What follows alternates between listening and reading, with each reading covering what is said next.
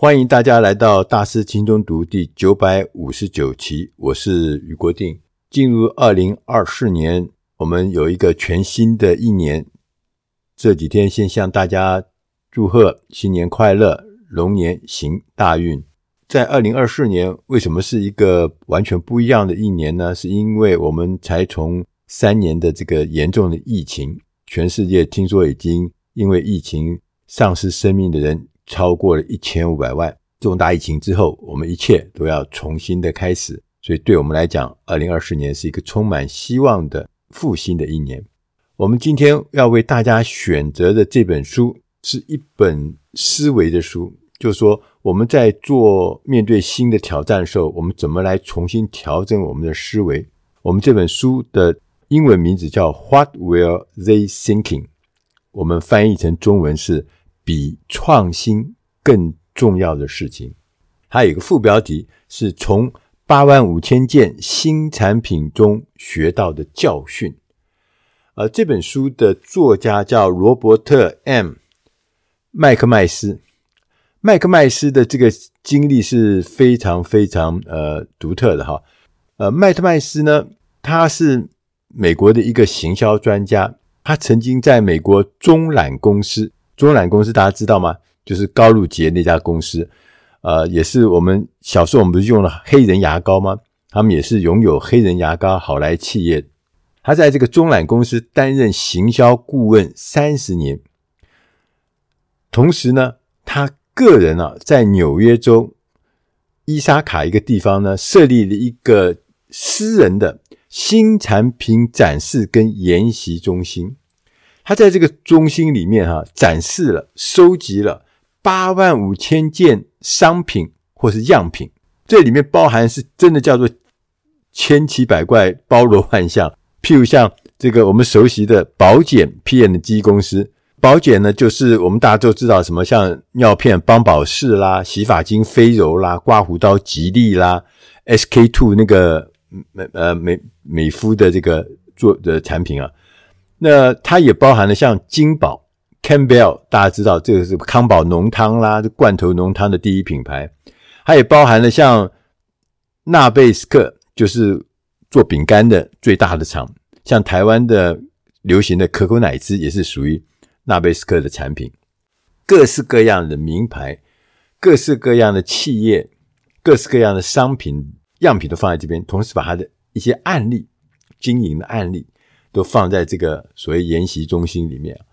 这个私人的这个产品展示所，哈，被美国的商业周刊誉为叫劣品博物馆，劣就是恶劣的劣，劣品博物馆，所以它等于是好的坏的全部都放在这里面。而且还做下一些案例的记录。那本书另外一个作者呢，是一位新闻记者，叫 Tom Fox。那我们先来看看刚刚讲的这件事情啊，说罗伯特啊麦克麦斯从一九六零年代花了超过三十年的时间收收集了八万五千件的新产品啊。那这个新产品的展示跟研习中心呢，它吸引了很多很多的高阶经理人到现场来探索过去成功。跟失败的案例，希望从这些成功或失败的案例中呢，能够汲取教训，提升未来他们自己的产品的创新或是行销成功的机会。所以意思就是说，其实我们从过去人做的一些事情，不管他成功跟失败，我们去找到这些案例，从中间他们的案例中找到一些可以启发我们未来工作的方向。或者指引，确实这是一个好方法哈。在书的前言中，作者麦克麦斯就说：“他说，一流的行销人才啊，就和那个顶级的职业棒球明星是一模一样的。什么意思？他说，即使是顶级的职棒的明星，他拥有四成的上垒率，就已经是非常难得的哦。所以呢，我们。”其实是不可能，也不可以呢，期望任何的这个顶级棒球明星，他每一次上场去打击的时候，都可以打出全垒打，这是不可能做到的。所以呢，同样的道理，就是说，我们看到作者麦克麦斯收集的新产品中，有非常多都是失败的尝试。甚至呢被列为呢叫做糟糕透顶的劣品。没有人想要说做一个劣品，也做一个失败的品，都是想要充满了新希望，充满了想法，充满了这个心血在里面。但是它就是有些东西就会失败。所以呢，如果我们能够了解一个新产品的概念，为什么在市场上会失败，能够让我们避免重蹈覆辙，这是一件很重要的事情。那我们看看哈，作者呢从这个八万五千个新产品啊样品中啊学到了哪些教训？因为作者在书中提到的观点跟见解非常的多，非常的丰富。其实这本书是非常值得一读的。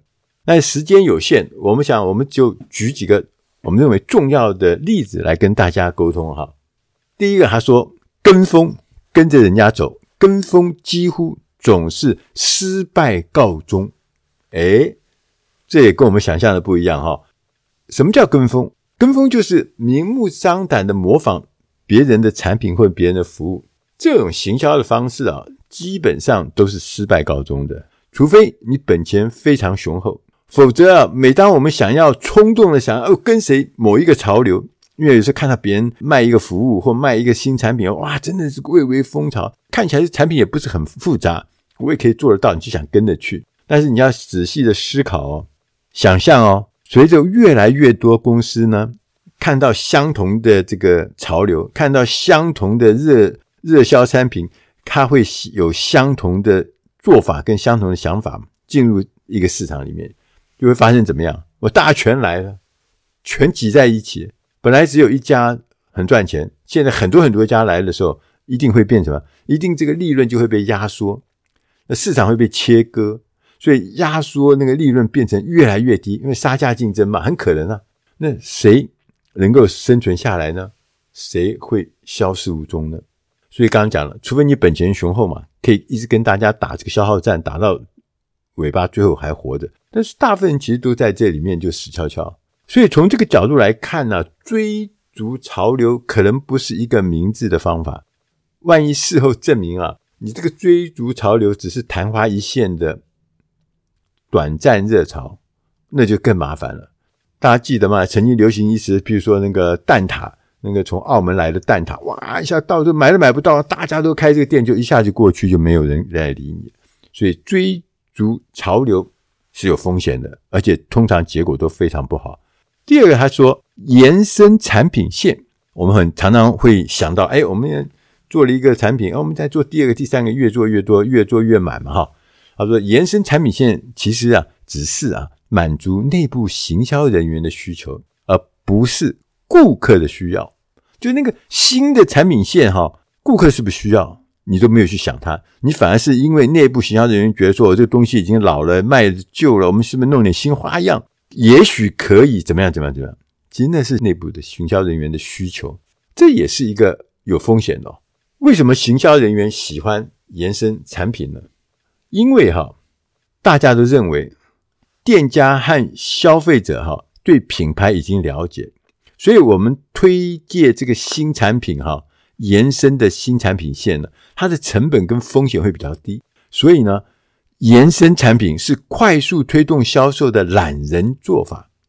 因为不要去搞一个新产品，跟完全新的东西嘛，就搞一个延伸的东西，差不多类似的东西。那这个事情呢是有缺点的啊，它包含他说，当我们的产品啊。的品牌延伸过多的时候，品牌会变得模糊，最终甚至会影响消费者的忠诚度。第二个缺点就包含产品线延伸不会创造更大的市场，只是让现有的市场被分割成更小的份额，总量不太会增加，只是东墙西墙挖来挖去，其实总量不会增加。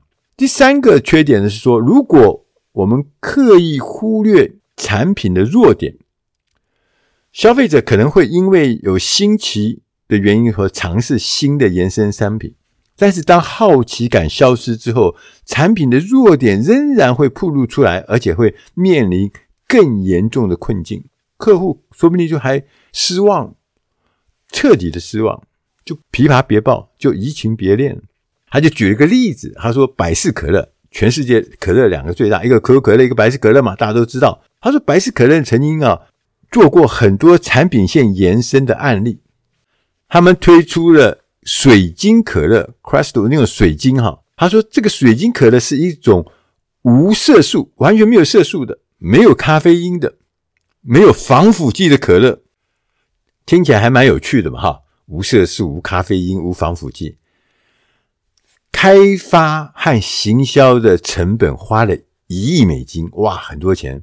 但是它有一个致命的缺陷，就是它非常难喝，而且是到难喝极了的地步。你可以想象，这个水晶可乐一定是卖得一塌糊涂嘛，因为它难喝嘛。对，当它难喝的基本的这个好喝不好喝这个基本要求没有办法满足，谁还管你什么有没有色素？谁还管你有没有咖啡因？谁还管你有没有防腐剂嘛？所以最重要的事情是要好喝嘛。所以不是为了。创新而创新，不是为了延伸产品线而产生一些新的不好玩的、不好喝的、不好吃的一些新的产品延伸嘛？所以呢，我们要严肃的看待品牌的价值，我们要提供的是优质的产品，这样子我们才能够长期累积良好的声誉。如果我们呢，行销人员不谨慎处理这些事情的话，最后。一定是会削弱品牌本身的生命力。另外，作者还提出另外一个有趣的事，他说：“我们常常听到哈，行销人员在问说，我们的目标市场是什么？对啊，目标市场什么？但事实上，这个问题是错的，你问错了。”作者说：“我们永远呢、啊，应该是要从我们的目标顾客是谁这个问题开始，是目标顾客啊啊，因为呢。”市场是由真实的人构成的，就是那一些拿着信用卡、真实存在的消费者的角度来看事情才是最重要的。所以，目标顾客才是真的，才是最重要。我们可以来试着比较哈，什么叫目标市场，什么叫目标顾客？这两种行销的方法是有差异的。作者呢，就用这个所谓的厨房纸巾，大家都买过嘛？厨房纸巾的这个这个产品，他就举了一个例子。他说，两家公司，一家呢叫做 Scott 史古托纸业，就是我们现在大家熟悉的舒洁卫生纸这家公司啊。在那个一九八零年代的时候，史古托公司为了对抗哈市场上一些廉价的厨房纸巾，大家都用过嘛？厨房纸巾，所以他呢。为了要竞争，所以他就推出了小尺寸的厨房纸巾。这个纸巾呢，只有八点二英寸的纸卷。当然，大家知道意思吗？因为缩小一点嘛，当然它的售价就会便宜一点嘛，对不对？因为它的尺寸变小了。但事实上，这个八点二英寸的纸卷呢，其实不符合业界的标准，就是要十一英寸的 size。所以呢，他推出了八点二英寸的纸卷之后呢，消费者呢就要必须把买在家里的就必须在家里的厨房买一个全新的纸巾架，就把这个纸卷架上去的纸巾架，它才能安装这个比较小的这个纸卷。所以结果呢，市场上大家不买单，因为很麻烦嘛，还再去买一个新的纸巾架。所以呢，当然可以想象，虽然他出发点说我这样子价格比较便宜，也许大家家庭主妇嘛会在乎价钱，所以就会买，就反而卖得不好。那他的另外一个竞争对手是宝桥，刚我们讲的 P N G，他推出了一个叫 Bounty 的一个随意丝厨房纸巾，这个纸巾的 size 宽度还是一样的传统的十一英寸。但是呢，它在这个纸上面呢，有成做了一些虚线。什么虚线呢？就是说可以让任何的消费者呢，可以撕下半张使用。就是以前可能一张就比较宽、比较长，那也许我们有时候要用，不要用那么大张，它就撕下来只要撕半张。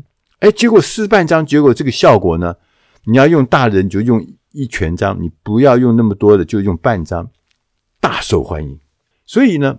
这个两个例子啊，就说明了消费者开发产品与市场开发产品之间的差异。宝侨它的成功是因为它回应了顾客真正在意的问题。就是有些顾客可能觉得说，那么大一张，我觉得也浪费，我只使用半张就够。但是斯古特这家公司，它失败是因为他们只是在回应如何让自己在价格上更有竞争力，它回应这个竞争的压力。对于消费者来说，这根本是不存在的利益。就是说，你做这个事情对我来讲没有给我带来任何的好处，没有解决我任何的一些需要，所以当然 Scott 就输了嘛，就惨了。作者呢也同时要提醒我们。他说：“我们在推出新产品的时候，你与竞争厂牌之间必须要有显著的差异。什么叫显著的差异？有时候我们就称为叫做独特的销售主张。那代表我们的产品呢有一个关键的优势，这就是显著的差异点。